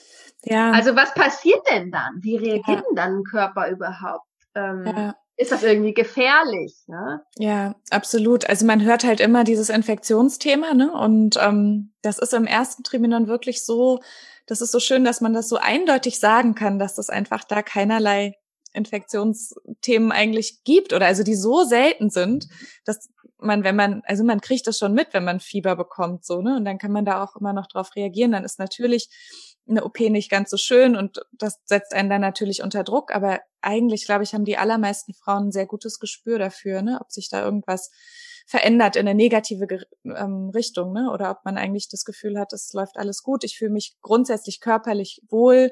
Ich habe das Gefühl, mein Körper arbeitet oder ich habe immer mein Ziehen oder irgendwas, ne? Aber ja. Ja, ja. Ich hatte tatsächlich ähm, eigentlich gar keine körperlichen Anzeichen. So. Mhm. Und dann, ähm, ja, und dann hatte die Hebamme mir auch empfohlen, ja, ne, wenn jetzt in den nächsten drei Tagen von alleine nichts passiert, dann sollten wir medikamentös einleiten, letztendlich. Ja, es gibt halt auch so wenig Erfahrung damit leider, ne? Das muss man schon auch sagen. Dass mhm. auch wir Hebammen das ja jetzt nicht jeden Tag begleiten. Zum Glück ja, ja. auch, ne? Aber. Ja, ja, ja, ja. Und das war für mich auch nicht weiter schlimm. Okay. Ähm, also ich hatte, wie gesagt, ich hatte ja selber keine Erfahrungswerte, wie lange das dauern darf, kann, sollte. Ich wollte es einfach nur OP-frei und für mich also empfunden natürlich ähm, ja durchleben. Ja. Und dann hatte ich natürlich noch mal, ja, das war dann auch noch mal krass. Ich musste dann ja zur Frauenärztin, weil ich äh, dieses Medikament ja nicht einfach in der, also wir haben es dann mit Zytotec gemacht. Ja. Ich kann das ja nicht einfach in der Apotheke holen so. Und, nee, das stimmt. Ähm, und die Frauenärztin ist einfach extrem auf OP und Ausschabung und die hat sich tatsächlich noch vor mir bekreuzigt und wow. hat eben auch nur, hat mir dann nochmal ihre Erfahrung mitgegeben, dass sie eben schon mal eine Frau hatte, die versucht hat, ihre Fehlgeburt mit Zytotec auszuleiten und die ist dann mit Not-OP und riesen Blutverlust und es war dann ein totales Drama und das war so ihre Geschichte, die sie dann noch mit mir geteilt hat. Oh, das macht einem nicht unbedingt ähm, mehr Mut, ne? ja. Aber ich war da eigentlich ganz klar. Ich wusste, das geht. Ich wusste, die hat eine ganz andere Lebensrealität als ich. Die hat einen anderen ja. Background. Die ist auf einem anderen Kontinent groß geworden. Es war mir total klar. Die hat okay. da ein anderes medizinisches Verständnis. Die hat einen anderen ja. Erfahrungsschatz. Das ist nicht meiner. So, das war mir, das war für mich ganz klar. Und ich wusste auch ganz klar, was ich will. Ja. Und habe dann einfach zu ihr gesagt, ich wäre ihr sehr dankbar, wenn sie das mit mir macht. Ja, dann hat sie mir direkt im Krankenhaus noch am gleichen Tag das sozusagen direkt auf den Muttermund eingeführt. Ja. Und dann hat es zwei Stunden gedauert, würde ich sagen, bis die Blutung kam. Also es ging dann echt schnell. Und da muss ich sagen, war ich auch echt unvorbereitet. Wie viel Blut da kommen kann. Ja. Also ich würde mal sagen, mit Maxi-Binden kommt man da nicht weiter, ne? um jetzt mal vorsichtig zu formulieren. Ja das war schon krass. Also ich habe dann irgendwann, ich hatte dann irgendwann echt, ich habe mich so gefragt, wie viel Blut kann man eigentlich verlieren, bevor man verblutet? Ich habe ja. ja mit sowas keine Erfahrung. Ich sitze da nee. alleine zu Hause im Dschungel so ungefähr und krass, ähm, ja. und weiß nicht, wann wird's vielleicht auch gefährlich, weil ich ja. hatte schon sehr starke Blutungen. Ja, und hattest du Kreislaufprobleme oder? Nee, hatte ich eigentlich nicht. Und das hat meine Hebamme okay. dann eben auch gesagt. Wir standen ja in Kontakt und sie sagte auch, äh, ja. Herzchen, ne, so schnell verblutet man nicht, ähm, mm. solange es dir gut geht und du ja dir nicht schwindelig wird oder irgendwas. Und ich habe mich körperlich, habe ich mich ganz normal eigentlich fit gefühlt. Aber ja, ja das war echt auch nochmal ein krasses Erlebnis auf jeden Fall. Das kann ich mir gut vorstellen. Aber ja. es gab ein paar Sachen, die einfach total schön waren. Also sie hatte mir zum Beispiel auch ans Herz gelegt, ein Abschiedsritual zu machen für das Kind. Und ich habe dann so eine ganz, das war vorher noch, ne, habe ich so eine ganz tiefe Meditation gemacht und mich echt auch nochmal mit dem Kind und dieser Seele verbunden. Und ich konnte einfach auch nochmal meine Trauer so richtig rauslassen und einfach in mein Kissen weinen und alles so, diese Gefühle einfach auch fühlen. Und das ja. sind alles so, so wichtige Anteile in dem Trauerprozess, die ich bei den ersten beiden Sternkindern 0,0 irgendwie konnte, weil ja. es gab ja nichts Sichtbares, worum ich trauern konnte. Es war ja alles ja. weg. Ja. Das ist Wahnsinn, was das für einen Unterschied macht, ne? Ja. Ja, was für mich total wunderschön war, dass ich halt von dieser Seele in meiner Meditation einfach auch eine ganz, ganz klare Message bekomme, warum wow. das Kind gekommen ist und warum es jetzt halt auch wieder geht und was meine Aufgabe ist. Wow. Und das war halt für mich total der Game Changer, wirklich, weil das so das mich einfach ich. so berührt hat. Toll. Ähm, ja, und sowas ist halt so wertvoll. Und dann denke ich mir immer ja. so, Mann, ne? Es ist einfach so ein Mangel an Information und an Aufklärung rund um dieses ganze Thema da, dass ich denke, das ist so schade bei so vielen Frauen, echt, ja, da auch Trauerarbeit und, und auch Heilung oder vielleicht auch das Geschenk hinter der Erfahrung, würde ich sogar sagen, irgendwie verwehrt bleibt. Ja, absolut. Und sag mal, bist du schon meditationserfahren, dass du einfach dein eigenes Ding da gemacht hast oder hat sie dir da was ja, angeleitetes? Schon. Ja, okay. Ja, Aber ich nee, glaube, das kann man, das macht ja auch nicht jede Frau dann einfach so und, ne? Ja. Das stimmt, ja, das stimmt. Mhm. Nee, ich habe dann einfach für mich eine schöne Musik rausgesucht, die für mich gepasst hat in dem Moment und ja, bin einfach so ein bisschen nach innen gegangen und habe mir einfach so ein paar Fragen gestellt und einfach so ein bisschen reingespürt. Also, ja. aber da gibt's natürlich unterschiedliche Möglichkeiten und unterschiedlich ist wahrscheinlich auch für, für jede Frau irgendwie ein bisschen was anderes das Richtige. Bestimmt. Ja, aber dieses, dieses Ding, halt nochmal bewusst Abschied zu nehmen. Ja. Das Toll. war der springende Punkt, so wie auch ja. immer das dann aussieht, ja. Absolut. Das, da ja das ganz, kann ganz, jeder anders machen, absolut. Ja, das genau. stimmt. Mhm. Aber das war war schon wichtig und sie sagte auch, oft ist es halt so, dass der körperliche Prozess auch erst in Gang kommt, wenn man sich halt mental verabschiedet hat. Ja, das stimmt. Das kann ich auch bestätigen. Ja, ja. ja. Und und das habe ich also total schön in Erinnerung. Und dann kam eben die eigentliche Geburt. Das war dann ja wirklich auch ein Prozess. Und ja. da, hm, ich denke, das erlebt ja auch jede, jede Frau sehr, sehr unterschiedlich, auch je nachdem, in welcher Woche du bist und ob du es jetzt medikamentös machst oder ohne oder also ich glaube, ne, da gibt's wie bei jeder Geburt irgendwie so tausend Schattierungen. Definitiv. Ähm, ich war definitiv nicht darauf vorbereitet, wie was passiert. Ja. Und Hattest, ähm, hattest du dolle, dolle ähm, Wehen? Hast du? Hast nee, du, nee, ich hatte gar keine Wehen. Es war für mich wirklich komplett schmerzfrei. Ich hatte, also ich wow. habe eigentlich gar nichts gefühlt. Es hat einfach nur geblutet wie Sau. Also, okay, krass, ja. Ja, also Schmerz oder so hatte ich überhaupt gar nicht. Ich hatte eben auch gar keine Wehen. Ich denke, deswegen ist auch von alleine gar nichts in Gang gekommen. Ähm, aber mental, ich hatte mich verabschiedet und es war auch echt so, boah, es kann es aber auch mal losgehen. Und ich war also ja. mental war ich so total ready. Ja. Ach, und trotzdem gut. war natürlich der körperliche Prozess dann irgendwie nochmal krass. Also ich ja. wusste zum Beispiel nicht eben, ne, wie stark die Blutungen sein können. Ich wusste nicht, wie groß die Blutklumpen sein können, die dann mit rauskommen. Ich wusste nicht, also ich wusste eigentlich gar nicht, ja, irgendwie konnte ich mir unter Blutklumpen auch nicht so richtig was vorstellen, aber ich wusste nicht, was ich, dass ich da überhaupt was auffangen muss. so, ja. Ja. Also bei mir war es zum Beispiel ganz konkret so, ich will jetzt eigentlich zu sehr ins Detail gehen, als vielleicht auch so ein bisschen, weiß ich nicht, empfindlich ist, aber ja, also erzähl ich bin das, zum Beispiel was für auf dich Toilette gegangen ja. und es kam halt einfach also ich hatte so eine Erwachsenenwindel an, ne, weil wie gesagt, mit Maxi-Binden ging gar nichts. Es floss wirklich wie so ein Bach im Prinzip aus mir raus. Und ich bin dann auf Toilette gegangen. Und das ist ja, wie ich dann irgendwie hinterher auch erfahren habe, ein Klassiker, dass wenn man sozusagen in dieser sitzenden Position ist, dass dann eben oft so, ja, geronnenes Blut, ja. die größeren Klumpen oder eben ja. überhaupt Teile der Schwangerschaft sich dann lösen oder dann halt ausgespült werden. Ja. Und ich bin halt dann ganz normal auf Klo gegangen und es rauschte so ungefähr. Ähm, und ich glaube auch, dass ich halt genau bei diesem ersten Toilettengang halt schon das Baby beziehungsweise die Schwangerschaft an sich halt ja. verloren habe. Ja. Und ich habe dann halt noch, ich habe ich hab gar nichts aufgefangen, weil ich das ja gar nicht wusste, wie das oh, wie aussieht, schade. in welchem Tempo das kommt oder oder ja, oder. Ja, ich habe dann klar. noch wie so eine Bekloppte im Klo rumgestochert und irgendwie oh, geguckt und ja. ähm, naja, das war äh, der Zug war dann abgefahren. Und dann habe ich aber, dann habe ich sozusagen ja daraus im Prinzip so Learning by Doing, habe ich halt ab dann ja.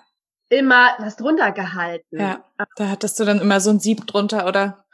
Ja, ich hatte so einen was, Tupper ne? tatsächlich. Ja. ja, ist doch gut. Ähm, ja, aber das war, war, das war natürlich eine krasse Erfahrung. Und ähm, dann war es halt so, dass die, diese erste wirklich starke Blutung, die dauerte halt so einen Nachmittag und nach vier, fünf, sechs Stunden ebbte das dann ab und mhm. kam dann tatsächlich, ich war dann so darauf vorbereitet, dass ich dann noch so wie eine normale Regelblutung über ein paar Tage länger habe. Das äh, versiegte dann total. Ich hatte dann abends, war dann die Blutung schon so komplett zum Stillstand gekommen. Okay. Ähm, und dann war ich irgendwie drei Tage später zur Nachuntersuchung und dann waren halt immer noch Schwangerschaftsreste auf dem Ultraschall. Also das Kind an sich war draußen, aber es gab eben noch Gewebereste. Und dann ja. hieß es wieder ausschaben. Und ich so, nein. Oh, krass. und dann haben wir tatsächlich noch ein zweites Mal Zytotec gemacht. Und dann kam aber okay. nur noch eine leichte Blutung und ja, irgendwie kam nicht so viel weiter. Hm. Und dann hat mir meine Hebamme und es war, es war einfach, das war eine super, super anstrengende Phase, weil es war halt nicht mit einmal irgendwie getan und dann ist das nee. vorbei, sondern es stellte sich halt raus, dass es einfach ein längerer Prozess ist. Absolut. Und dann kommt mal hier so, was ja. und dann kommt mal eine Woche später noch was und dann kommt noch zwei Wochen später noch mal was. So, ja. Ja, ja das stimmt. Und das ist einfach, ich habe das als zermürbend empfunden, weil ich habe mir einfach gewünscht, es darf jetzt auch mal vorbei sein und ich darf das Thema jetzt auch mal abschließen. Ja. Ähm, letztendlich war das bei mir insgesamt ein Zeitraum von drei Monaten. Ja. Das ähm, ich, ja, das ist oft tatsächlich so, finde ich. Das ist wirklich, wenn man wartet, dass einfach, ja, nicht in einem Rutsch kommt, sondern nach und nach peu à peu und dann noch mal eine Regel wahrscheinlich und noch eine Regel oder ja. so, ne? Ja. Ja. Ja. Und das, äh, ja, das, das fand ich persönlich schon anstrengend, weil halt bei mir aber immer auch dann immer noch wieder diese Ausschabung im dir so im Nacken, ne? Ja. ja, genau, genau, genau. Ähm, und dann hat aber meine Hebamme hat mir halt in dem Prozess eine super, super wichtige und schöne Frage gestellt. Und so hat, weil ich einfach natürlich auch immer Angst hatte und unsicher war. Ich meine, ich bin ja nicht vom Fach und ja, natürlich. musste ein Stück weit ja auch die Meinung anderer vertrauen. Na klar. Und äh, ich natürlich selber mich auch mal gefragt habe, ja, wie normal ist das jetzt oder wie lange kann ich jetzt noch abwarten oder na, bis wann muss mm. irgendwie alles draußen sein, weil eben man bekommt eben immer von dieser drohenden Infektionsgefahr erzählt. Ja. Und ähm, die Hebamme hat dann zu mir gesagt, ja, Rosa, was würde denn die Liebe tun? Oh, das ist eine schöne Frage. Ja, und das war für mich war ganz klar, die Liebe, die würde mich jetzt einfach mal in Ruhe lassen. Die würde jetzt einfach mal gar nichts machen und diesen Körper einfach in Ruhe lassen und ihn einfach machen lassen und einfach mal warten und chillen. so, ja. Ja, ja super. Und das habe ich dann auch gemacht. Und ja, und es hat dann einfach gedauert und ich habe dann immer noch probiert mit Kopfstand und Joggen und Ach, irgendwie krass. So. okay. rumspringen, so irgendwie, ja, ja. ich komme halt raus. Ja. Und ähm, ja, das war für mich schon eine sehr, sehr intensive Zeit, weil ich ja doch auch das schon auf mich selbst gestellt war. Das, ja, das ist echt auch nochmal eine ganz schön extreme Situation, ne? Irgendwie gefühlt alleine im Dschungel, wie du schon gesagt hast, dann so eine ja, Erfahrung zu machen. Ne? Ja, ausgedrückt, naja. ne? Mhm. Aber klar, ja, letztendlich. Ähm, naja, du hattest halt keine hatte niemanden vor Ort. So. Eben, das genau. wollte ich gerade sagen. Du hattest die Hebamme nicht vor Ort. Du hattest sie zwar erreichbar und dennoch ist es was anderes, ne? Also auch wenn das toll ist, dass man jetzt über Internet sich irgendwie so gut trotzdem verbinden kann, ist es halt dennoch einfach nicht vergleichbar, ne? Ja, wahrscheinlich nicht. Aber äh, eben in meinem Fall, also ich finde es auch echt Gold wert, dass wir diese Möglichkeiten haben. Ja, absolut. Ja, und dann ähm, war ich eben mal wieder bei einer Nachuntersuchung und es waren immer noch Gewebereste drin, obwohl eben ne, zwischendurch auch immer mal, also es gab dann so Momente, da sitze ich an einem Sonntagabend auf der Couch und plötzlich merke ich, ups, da ist irgendwas in der Hose gelandet gerade so, ja? ja. Also solche Momente gab es auch, wo dann gar nichts passiert ist eigentlich und plötzlich kam ja. wieder ein Stück. So. Ja. Ähm, und dann war ich irgendwie mal wieder in der Nachuntersuchung und es hieß eben wieder, ne, es gibt immer noch Gewebereste. Es ist zwar jetzt echt nur noch wenig, aber es ist noch ein bisschen drin. Es muss alles raus. Jetzt machen Sie doch endlich mal diese Ausschreibung so ungefähr. Und dann, und da hat mir nämlich zum Beispiel auch der Artikel vom Hebammenblock wieder geholfen, weil ich wusste, die Frau hat auch davon geschrieben, dass ihre Frauenärztin gesagt hat, gibt es keine Infektionszeichen und der Muttermund ist zu, kann man warten bis nach der nächsten Periode. Ja. Und das sind dann immer so, ja, so Faktenteilchen, an die ich mich dann irgendwie gehalten habe. Ja. Und das war ja bei mir der Fall. Mir ging es ja an sich, ging es mir ja gut. Ne? Ja. Ich habe mich gesund gefühlt. Der Muttermund war eben zu. Ja. Ähm, und dann hat, also als, ne, als sie dann auch irgendwie gemerkt hat, ich bin da nicht von zu überzeugen, ähm, dann hat sie auch zu mir gesagt, na ja, gut, also wenn Sie wollen, dann können wir warten bis nach der nächsten Periode. Und ich denke so, ja, das nehme ich. Das, genau, das machen wir. Ah, ähm, und das wow. war natürlich dann, hat sich natürlich auch gut angefühlt, dass ich sie dann sozusagen mit im Boot hatte, obwohl Absolut. sie ja diesem ganzen ja, alternativen Weg in Anführungsstrichen sehr skeptisch gegenüberstand. Ja. Und ich aber irgendwie, weißt du was, rückwirkend denke ich immer auch, das ist für die auch eine gute Erfahrung, dass die irgendwie auch sehen können, oh krass, es geht auch anders. Absolut. Ja, das ist genau das Thema, was, wo ich auch immer denke, wir haben halt so verlernt, mit kleinen Geburten normal umzugehen in unserer Gesellschaft. Und das haben wir Frauen allgemein, das haben wir Hebammen, alle Gynäkologen. Ne? Wir haben das ja zum Glück nicht so oft, aber im Verhältnis denkt man sich so viele OPs, die immer noch existieren im Verhältnis zu den kleinen Geburten, die auf natürlichem Weg ähm, vaginal zur Welt kommen, ist es halt doch einfach das Verhältnis schon noch sehr stark OP-lastig, ne? Ja, ja. Und, und, ich weiß es gar nicht, wie, da, da weißt du bestimmt viel mehr, aber ich glaube, das ist ja in Deutschland tatsächlich auch noch mal stärker als in anderen EU-Ländern. Ne? Also ich weiß ja. zum Beispiel aus den Niederlanden, dass es Absolut. da viel normaler ist, dass die kleinen ja. Geburten einfach genau. normal in Anführungsstrichen ja, absolut. Ja, also in den Niederlanden ist ja generell die Geburtshilfe ganz anders gepolt. Ne? Da sind ja auch viel mehr außerklinische Geburten und ich weiß auch von ähm, Großbritannien äh, warten die durchaus auch länger oder häufiger erstmal, zumindest bis zu vier Wochen, als im Verhältnis jetzt zu Deutschland. Da gibt's schon Unterschiede, da hast du, das stimmt absolut. Ja da darf sich noch was verändern. Ja, deswegen sind wir ja hier. Deswegen Ganz genau, ich ja wollte hier. gerade sagen, das ist so toll, es ist so wertvoll, dass du das so ausführlich auch bereit bist zu erzählen. Ich glaube, das wird unglaublich vielen Frauen in so einer Situation dann eben auch helfen können, ne, wenn man sich das anhört und ähm, das auch so genau beschrieben bekommt, ne? Deswegen. Mm, ja, das hoffe ich. Ja, das hoffe ich. Das hoffe ich auch. Ja, und um die Geschichte jetzt abzuschließen, ich war dann tatsächlich drei Monate nach der ersten Diagnose, ähm, also ich hatte dann eine Regelblutung, die war auch extrem stark und extrem lang, ne, wo ich also schon gemerkt habe, ich bin sonst eher der Typ drei Tage und es kommt eigentlich gar nicht so viel. Das war ein anderes Kaliber so, also da habe ich schon gemerkt, da ist auf jeden Fall einiges nochmal mit rausgespült worden.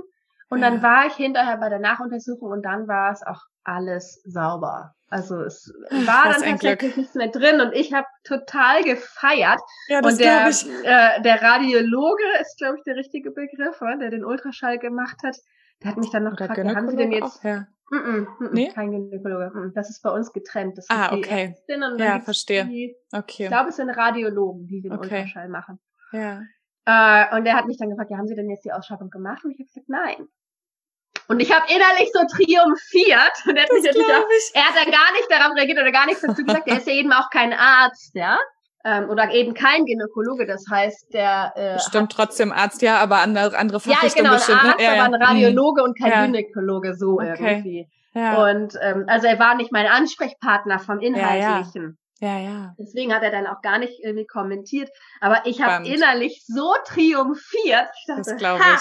Ja, das, das kann ich mir gut vorstellen. Das hat dir bestimmt auch unglaublich viel Kraft und Energie nochmal gegeben, ne? Dass das so, dass der Körper Ja. das so gut gemacht hat, dass ihr das Ja, zusammen so Ja. gut gemeistert habt auf allen Ebenen einfach, ne? ja, total, total.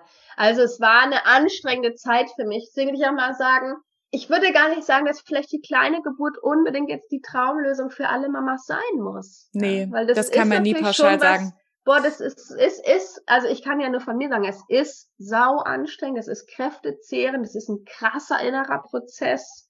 Ja, Du, ich habe Urängsten ins Auge geschaut. Also ich hatte zum Beispiel wahnsinnige Angst, meinem eigenen toten Kind in die Augen zu schauen. Hatte ich richtig Schiss vor. Ich meine, dazu ist es letztendlich nicht gekommen, aber das trägst du ja alles in dem Moment mit dir in dir drin Ja. und darauf bereitest du dich innerlich vor. Ne? absolut, absolut. Und und du brauchst einfach auch die Zeit. Ja, Und da- da- das ist vielleicht auch nicht für jede Frau in jeder Situation das, was sie will.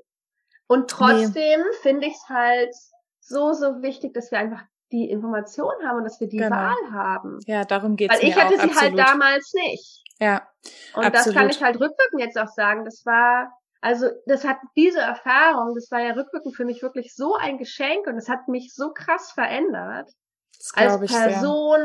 In meinem ganzen Vertrauen als Leben. Ich habe halt auch in diesem, also ich bin ja auch Mindset-Coach, aber ich habe ja auch in diesem Geburtsprozess ganz, ganz Ja. viel mit Manifestationen gearbeitet, mit Affirmationen gearbeitet und es war Toll. einfach ein Riesentest natürlich letztendlich für mich auch in mein Vertrauen ins Leben. Und dadurch bin ich einfach so krass gestärkt worden, irgendwie in meiner Weiblichkeit, in meiner Schöpferkraft. So in, ja, meiner göttlichen Angebundenheit auch so ein Stück weit. Und, Ach, wie schön. und das gibt einfach natürlich auch eine Wahnsinnspower. Ja. Das heißt, es kann einfach auch ein ganz, ganz großes Geschenk sein für ganz viele Frauen, die das erleben. Und das Absolut. finde, also empfinde ich so diese Chance, ja, auch der Selbstheilung und der Selbstermächtigung, die da so drin steckt, ja. die wird dir halt genommen durch die OP. Ja, also ich, ich finde, das gehört halt zur gesamten Aufklärung mit dazu, dass das auch ein Teil sein kann von einer kleinen Geburt, Mhm. ne? Dass es einfach wirklich ein tiefgehender Prozess sein kann, wo man sich die Frage stellen darf, bin ich bereit dafür oder eben gerade auch nicht, ne? Und dann Ja, heißt es ja auch trotzdem nicht, dass man nach einer OP nicht mehr drüber reden muss. Also ne, es gibt bestimmt auch so Zwischenwege. Du hast jetzt da auch wahrscheinlich echt zwei wirklich extreme, Extreme, ja. ähm, Situationen erlebt und auch nicht jede kleine Geburt muss so dramatisch blutend Klar. sein, so ne? Also ich glaube Ja. schon auch, dass ja, dass du da jetzt schon auch noch mal eine extreme Erfahrung gemacht hast, auch eben alleine äh, irgendwie irgendwo dann Mhm. doch zu sein, ne? Ja, Mhm. auf dich gestellt, diese Entscheidung zu treffen mit einer Gynäkologin, die jetzt nicht hinter dir stand und die dir eher nicht so schöne Geschichten erzählt hat, ne? Das ähm, ist schon noch mal eine größere Herausforderung, als wenn man jemanden hinter sich stehen hat, die da einfach ja denselben Weg auch irgendwie mit mit geht und vorschlägt und einem da noch mehr zur Seite steht, ne? ja, das stimmt. Ja, ach wow, Rosa. Mensch, da hast du uns ganz schön ausführlich hier teilhaben lassen. Das ist echt richtig, richtig wertvoll. Gibt es denn irgendwas, also oder habt ihr denn auch nach der kleinen Geburt noch, noch weitere Rituale gemacht oder habt ihr irgendwie einen Ort, wo jetzt, ne, zwar das kleine Baby jetzt nicht unbedingt ähm, so sichtbar war, dass ihr da, dass ihr es irgendwie beerdigen konntet oder sowas, aber habt ihr da irgendwie einen Gedenkort oder habt ihr da irgendwas mit den Kindern auch gemacht? Wie seid ihr da umgegangen? Das ist vielleicht auch noch ein spannender Punkt. Haben die das mitbekommen oder? Hm, das haben die nicht mitbekommen. Hm. Ähm, nee, wir haben, also um erstmal die erste Frage zu beantworten, wir haben keinen Ort. Also ich habe tatsächlich für mich, dadurch, dass wir ja auch diese kindlichen Anteile an sich jetzt gar nicht irgendwie Ja. behalten haben, haben wir jetzt keinen Ba- Baum gepflanzt oder irgendwas irgendwie äh, ja im, im physischen Sinne gemacht. Ja. Hm. Aber ich habe einfach ganz stark echt durch diese Meditation diese Verbindung und ich habe dieses Toll. Bild vor meinem inneren Auge und Toll. Von der Seele meinst du, hast du ein ganz Mhm. klares Bild vor dem inneren Auge. Ja. Toll. ja. Und spürst du den Kontakt noch? Nee, das ist schon ab über den Regenbogen. Ja, spannend, ne? Also ich glaube, das erzählen auch viele Frauen, dass es dann, also dass es dann auch schwieriger ist, diese Verbindung eben auch aufrechtzuhalten. Ne? Also dass man zwar von Mama-Seite aus da Liebe hinschicken kann, aber dass ähm, das trotzdem verabschiedet ist, ne? Ja, aber für mich eben total im Frieden. Ja, absolut, absolut. Das muss ich ja auch nicht widersprechen. Ja, hätte ich jetzt auch gar nicht das Bedürfnis, ehrlich gesagt, da irgendwie dran festzuhalten oder da wieder fortwährend in die Kommunikation zu gehen. Spannend. Ach, Kann man mit Sicherheit auch machen, ja. Ja. Aber für mich war das irgendwie so ganz klar, ne? wir haben miteinander gesprochen, es hat mir seine Message gebracht und wie so ein Bote. Wahnsinn. Und der ist jetzt eben dann auch wieder weitergezogen. Toll. Ach, das ist ein schönes Bild. Ja. ja. Mit den Kindern haben wir nicht drüber gesprochen. Die haben, das, die wissen das tatsächlich auch gar nicht. Ich meine, die sind ja immer noch relativ klein, ne? Die Ältesten sind ja. jetzt fünf. Ähm, die Kleine ist drei. Ja, da hätte man natürlich auch anders mit umgehen können. Das muss ich sagen, ist aber auch so ein Stück weit in meiner Partnerschaft begründet, dass ich einen ganz, ganz anderen Umgang mit dem Thema habe als mein Mann. Ach, spannend. Und ich glaube, das hätte ihn tatsächlich überfordert in dem Moment, dass ja. die Kinder das dann auch noch mitverarbeiten müssen. Ja, so. spannend. Ja. Und ich hatte eben auch nicht das Gefühl, dass sie es mitbekommen und dass es sie irgendwie dass sie Fragen stellen oder so, ne? oder ne? dass ja. es irgendwie mhm. in ihnen mhm. arbeitet so. Ja, ja, ja, das glaube ich. Ja, Sondern spannend. die sind dann letztendlich, dadurch, dass die ja auch den ganzen Tag draußen sind, ach natürlich, sind die da halt halt in ihrem Garten und machen ihr Ding. Ja, cool. Ähm, und haben das gar nicht so richtig mitgekriegt. Und das ist Spannend. dann auch okay. Ne? Ja, also das ist total. jetzt nicht so diese Situation, dass ich denke, oh, sie werden jetzt irgendwie ferngehalten oder so, ne? Ja, ja. Genau, mhm. ferngehalten oder ja. dürfen jetzt irgendwas oder irgendwas nee. verheimlicht oder so. Mhm. Das war gar nicht die Situation, sondern es war ja. Es war so ganz natürlich, dass sie es eigentlich gar nicht mitbekommen haben. Ja. Genau, die waren eigentlich so in ihrem Spiel die ganze Zeit beschäftigt und so ja. ging es mir tatsächlich auch. Na, ich war jetzt nicht irgendwie bettlägerig oder äh, krank oder so. Ähm, mhm. Aber es gab halt einen, gab einen krassen Moment, ähm, ja, als ich so das Gefühl hatte, ich bin so ne, mit dem Gröbsten, mit der kleinen Geburt fertig. Ja. Ich hatte wirklich ja dieses Wochenbett hinterher und ich habe es mir auch genommen. Also ich Toll. bin eh immer viel zu Hause, ich bin ja auch im Homeoffice und so. Ja. Ähm, aber es war halt eben auch, ich habe so richtig Jogginghosen-Style gemacht. Und Super. Und ich hatte eben auch die, die, diese, ja, Wöchnerinnenblutung und es gab halt einen Moment, da stand ich in der Küche und dachte halt noch zu mir so, es ist halt schon, es ist schon auch irgendwie verrückt, weißt du? Jetzt stehst du da, hast irgendwie so eine Wochenbettblutung, fühlst dich auch vom ganzen Körperlichen noch ja. irgendwie so wie noch schwanger oder eben gerade ein Kind bekommen. Ja. Also der Körper, der ist ja auch nicht gleich die Woche drauf wieder bei Null, so, Ach, ne? Nein. Und nur das Baby fehlt. Ja. So, ja. das war dann mal so ein Moment, das sagen die, so krass. Da hast du nochmal ganz schön realisiert, ne, was eigentlich passiert ist irgendwie, ne? Auch nochmal auf einer anderen Ebene irgendwo auch, oder? Ja, ich habe mich ganz komisch gefühlt, weil ich dachte, ja, jetzt fühle ich mich genau wie nach einer Geburt, aber ja, ja halt, was fehlt. Ja. Ich mache genau die gleichen Hormone und alles ja. genau durch, Total. aber der Säugling ist nicht da. Ja. Das war schon nochmal echt das war so hart auch, ne? Mensch. Ja. Ja, das glaube ich. Ähm, und trotzdem muss ich sagen, hat es mir ja alles im Ganzen einfach nur gut getan und mir einfach total geholfen, dass ich diesen Prozess so ganzheitlich durchlaufen konnte. Dass halt der Körper in einem bestimmten Tempo geht, in dem dann ja. letztendlich irgendwie auch meine Seele und mein Verstand auch mitgekommen ist. Und ich das eben so vielschichtig wie dieses Thema dann ist, in dem Prozess auch verarbeiten konnte. Ja, absolut. Und das war, war echt ein Geschenk, ne? war echt eine Bereicherung auch für mein Leben jetzt. Oh, wie schön. Ach, wie schön, dass du das so sagen kannst. Das freut mich total.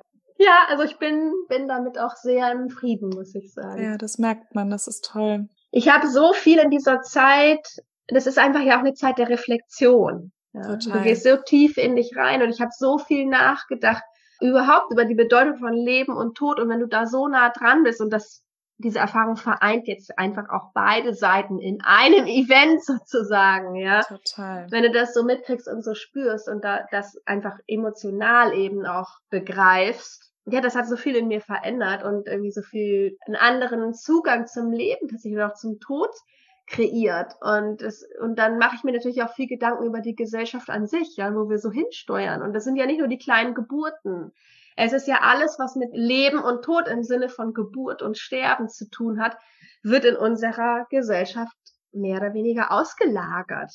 Und das ist, glaube ich, nicht nur oft dramatisch für die Betroffenen, sondern das ist echt auch die, also ich würde sogar sagen, es ist fatal für unsere Gesellschaft, weil so, so viele essentielle Erfahrungen und eben auch Gefühle und Emotionen und so ein spirituelles Verständnis vom Leben damit abgeschnitten wird und viele Menschen das gar nicht mehr erfahren. Ja. Aber auch und da das wirkt ich, sich, glaube ich, dramatisch auf unsere Gesellschaft als solches aus. Ja. Weil wir dann auch andere Entscheidungen treffen. Ja. Absolut. Absolut. Also ich kann das also auch aus tiefstem Herzen nachempfinden, was du da gerade gesagt hast. Absolut. Und sag mal, Rosa, hast du denn noch irgendwas, wo du denkst, das würdest du so gerne den Frauen, die da jetzt zuhören, mit auf den Weg geben? Gibt es irgendwas, worüber wir noch nicht gesprochen haben, was dir irgendwie wichtig ist, wenn jetzt eine Frau in einer ähnlichen Situation ist oder vor so einer Entscheidung steht? Was ich natürlich in erster Linie hoffe, ist, dass wir überhaupt diese Message rausbringen. Es gibt Alternativen zur OP und du hast ja. immer die Wahl als Frau. Weil ja. das ist halt der, der Hauptpunkt, wie ich es momentan sehe, ja. der noch gar nicht so kommuniziert wird und wahrgenommen wird, auch von den Frauen. Und wie ist ja. das ja auch, wie schwierig ist das denn, wenn du etwas nicht weißt, dass es überhaupt eine Option gibt, kannst du ja. sie halt auch nicht wahrnehmen. Ja, und das finde ich halt so traurig, weil ich ja. kenne aus meinem eigenen Umfeld, ich habe auch beruflich mehrere Frauen tatsächlich letztes Jahr betreut. Ach, Wahnsinn. Als Coach durch ihre ja. eigene kleine Geburt durchzugehen. Das ist ja dann immer vom Leben ja, so. Ja, das kommt du? dann direkt natürlich. Ähm, genau. Ich habe alles angezogen. Ja. Was aber auch total schön war. Und den Frauen konnte ich eben auch diese Möglichkeiten aufzeigen und einfach auch Schön. meine Erfahrungen natürlich teilen. Und ich, und ich weiß, dass es denen total geholfen hat. Toll. Und ja. Das ist also in erster Linie mein Anliegen. Ja? Und, und was ja. mir wichtig ist als Message, was ich einfach allen Frauen wünsche und was ich, ja, was, wozu ich sie einfach ermutigen möchte, ähm, das sich auch zu erlauben ist, dieses Vertrauen in sich selbst und da wirklich, wirklich stark zu sein und einfach einzufordern, was sich für dich richtig anfühlt und was sich für dich gut anfühlt und was du in dem Moment brauchst. Ja. Und dich nicht diesem, wie ich das oft empfinde, Systemdruck irgendwie hinzugeben, dass alles in einem bestimmten Zeitraum jetzt irgendwie passieren muss, sondern wirklich in dich hineinzuhören, was will ich, was brauche ich, ja. was würde die Liebe tun? Ja. Ach, wunderschön. Und dann, und dann eben auch dich nicht zu scheuen, dich vielleicht auch von bestimmten medizinischen Personal zu verabschieden, wenn es dir nicht gut tut und dir zu erlauben, einfach nochmal andere Leute auch zu suchen, die dich unterstützen. Ja. Also viele Frauen wissen ja nicht mal, dass sie bei einer Fehlgeburt, wie man es jetzt klassischerweise mhm. sagt, Anspruch auf eine Hebamme haben. Ja, absolut. Das stimmt, da hast du total recht. Also ich habe persönlich habe schon das Gefühl, dass in den letzten Jahren da auch viel passiert. In eine für mich positive Richtung im Sinne von, dass schon auch mehr aufgeklärt wird und auch mehr Frauen zum Glück ja auch ja durch Internet und genau solche Dinge, die wir jetzt hier gerade tun, eben dann doch auch davon Bescheid wissen, ne? dass es verschiedene Möglichkeiten gibt und das ist äh, großartig, ja, dass wir das jetzt einfach nutzen und ja. dass die Richtigen zuhören und ähm, die das auch zum richtigen Zeitpunkt einfach mitbekommen. Ne? Ja, das ist auch Doch, immer so bin ich mein Wunsch. Ja, ich mir ja. auch. Und das ist ja auch das Schöne beim Podcast, dass es einfach online bleibt und ja. dass du, wenn du es eben googelst, ja, also wenn du als Frau akut in der Bedarfssituation bist, dass ja. du dann einfach auch die Informationen finden kannst. Ja, genau. Ach, wie schön. Mensch, Rosa, was für ein intensives, wunderschönes Gespräch. Ja, ich danke dir. Ich danke dir so, so sehr. So, so sehr. Ihr lieben Mamas da draußen, wenn ihr Fragen habt, meldet euch einfach. Ich verlinke natürlich deinen Instagram-Account und du hast bestimmt auch eine Homepage. Ne? Ich verlinke das einfach alles in den Show Notes und dann könnt ihr alle die wundervolle Rosa auch finden, wenn ihr Fragen an sie habt. Ja, genau. Sehr schön. Wunderbar. Gerne. Ich hoffe, dass du ganz viel von Rosas Power für dich mitnehmen kannst und egal in welcher Lebenssituation du dich gerade befindest, einfach genauso inspiriert aus diesem Gespräch herausgehst, wie ich das bin. Es gibt noch einen Punkt, auf den ich noch mal kurz im Nachhinein das Bedürfnis habe, etwas einzugehen. Und zwar hat uns Rosa ja mitgenommen in ihre Gedanken, was passiert eigentlich, wenn ein Baby so lange im Bauch der Mama ist und nicht mehr lebt in dem ersten Triminon, in der ersten Phase der Schwangerschaft, ungefähr bis zur zwölften Schwangerschaftswoche.